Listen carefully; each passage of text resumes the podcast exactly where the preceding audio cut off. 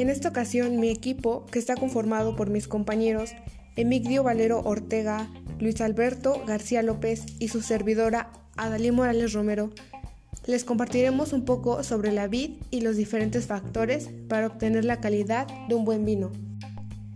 La vid depende mucho de su entorno, el suelo y clima son determinantes. La viticultura son los trabajos que se realizan en el viñedo y dependen de diversos factores como el clima, suelo, variedad de uva, el vino laboral. El rango de cultivo va desde los más cálidos como Mendoza hasta los más fríos como la Champagne al norte de Francia. También influye la pluviometría, que es la cantidad de agua caída en una zona durante un año. Se cultiva desde 4.000 años antes de Cristo, que son los primeros registros.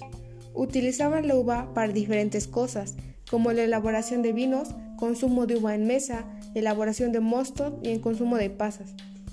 La uva es un fruto de la vid, miembro de la familia de las ampelidáceas, que se diferencia de otras especies por sus hojas, por ser hemafroditas y tener porcentaje bajo de semillas. La apelografía es la ciencia que estudia las diferentes variedades de las vitis. La composición de la vid comienza por la raíz que comúnmente se presenta en forma de haz. Después los troncos o cepa, siguen las ramas o brazos, los brotes, que una vez ya desarrollados obtienen el nombre de sarmientos. Las hojas, que varían de acuerdo con la variedad de vid. Las hojas son las responsables de la fotosíntesis y dan la nutrición a la planta. La fotosíntesis es agua y dióxido de carbono, que da la formación de azúcar, que durante la fermentación da lugar al alcohol. Da efecto directo sobre la maduración, entre 15 y 30 grados mejora el ritmo del proceso. Los factores de influencia en cómo se elabora el vino es el tipo de madera que se utiliza, el tiempo que pasa en la barrica, el tamaño del barril. El roble francés confiere al vino un aroma a vainilla. La composición del racimo se compone por los gramos, los escobajos, los ollejos, la pruina, semillas y pulpa. Los granos constituyen entre un 95 y 98% del racimo. Según la variedad cambia la forma, tamaño y color. Los escobajos constituyen entre un 2 y 5% del racimo dan soporte al grano, por él llegan los nutrientes al grano. Los ollejos contienen aromas característicos, sustancias colorantes y tienen mayor concentración tánica. La pruina es una capa fina resinosa que protege de la humedad y del aire.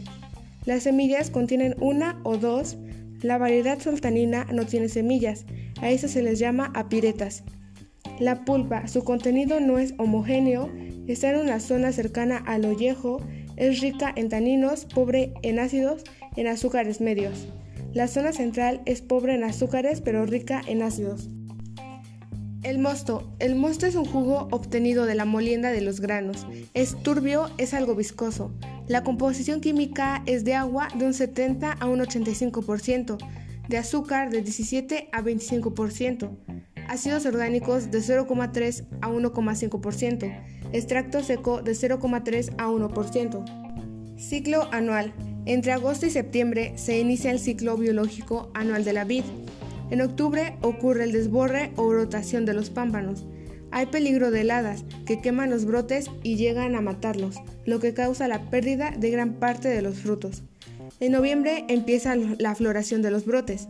Si el tiempo es seco y soleado, se lleva a cabo una buena polinización de las flores y se crean los granos de uva, que se desarrollan con rapidez.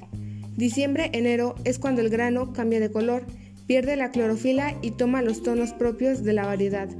En esta época ocurre el deshoje para lograr una buena insolación en los granos, sin excederse, ya que las hojas son necesarias para la fotosíntesis.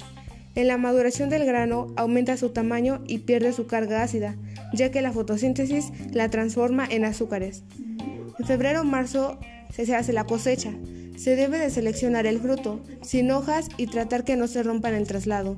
Se trabaja en los momentos más frescos del día, ya sea en la mañana o hasta en la noche. En abril, las plantas continúan produciendo azúcares que guardan en los troncos. Mayo, junio, julio se efectúa la poda. Se deja solo un poco de la planta, ya que de este modo finaliza su ciclo anual. Muy bien, yo les hablaré sobre el clima y el suelo. Esto es un factor natural que determina la producción del vino, el cual tiene que ver la temperatura, la insolación y la lluvia. Las temperaturas no deben ser inferiores a 9 grados y el rango último es entre 11 y 18 grados. La insolación son las horas de sol.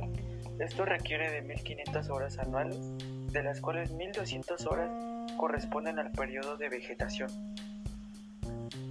Las lluvias en primavera y verano son sumamente excesivas, lo cual son nocivas para la vid, porque generan hongos.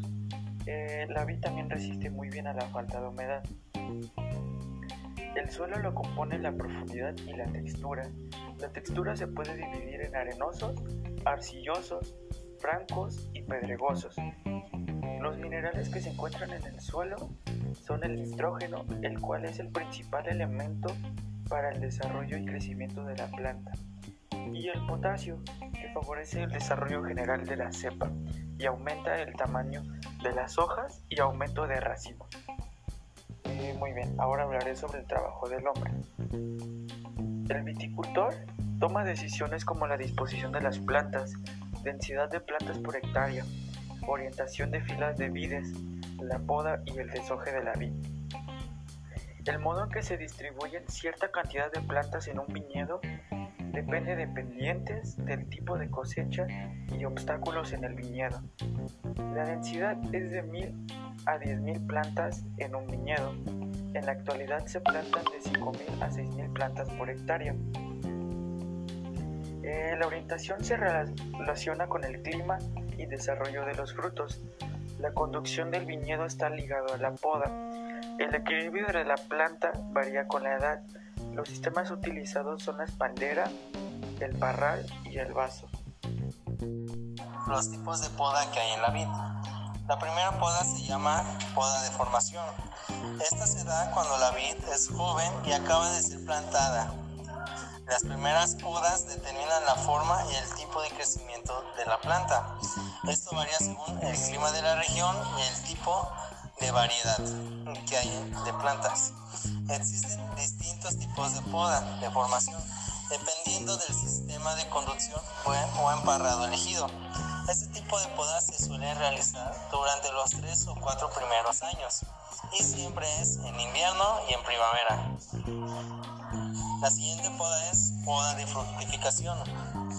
Esto se da cuando la vid ha adquirido su última forma. Las podas de fructificación sirven para mantener la forma de la vid y controlar su crecimiento. La selección y reducción de los sarmientos y de las yemas que brotan cada año permitirá que los racimos de uvas se beneficien y así aumentarán su rendimiento en su calidad y, y al mismo tiempo en la resistencia a las plagas. La poda de invierno, como su nombre dice, esta poda solamente se realiza cada invierno, después de las caídas de las hojas y antes de que vuelvan a salir nuevos brotes. Cuando la planta se encuentra en estado vegetativo y que ha bajado la circulación de la savia. Sirve también para eliminar los sarmientos de la temporada anterior y recortar las maderas de dos años y más. Y favorece la regeneración de la planta. Ahora va la última poda, la cual esta se llama poda en verde completamente la poda de, completa la poda de invierno y se realiza solo si han crecido demasiado los brotes para rebajar el rendimiento de la planta y obtener así una mejor calidad de las uvas. Se realiza al final de la primavera una vez que la vid ha brotado. Se eliminan las yemas, los pámpanos o sarmientos verdes jóvenes, las hojas sobrantes para descargar la planta y se eliminan también los brotes mal ubicados que sean poco fértiles situadas por ejemplo demasiado cerca del suelo o a los que no llegan bien a la luz solar. Y bueno, esto ha sido todo. Espero que les haya gustado.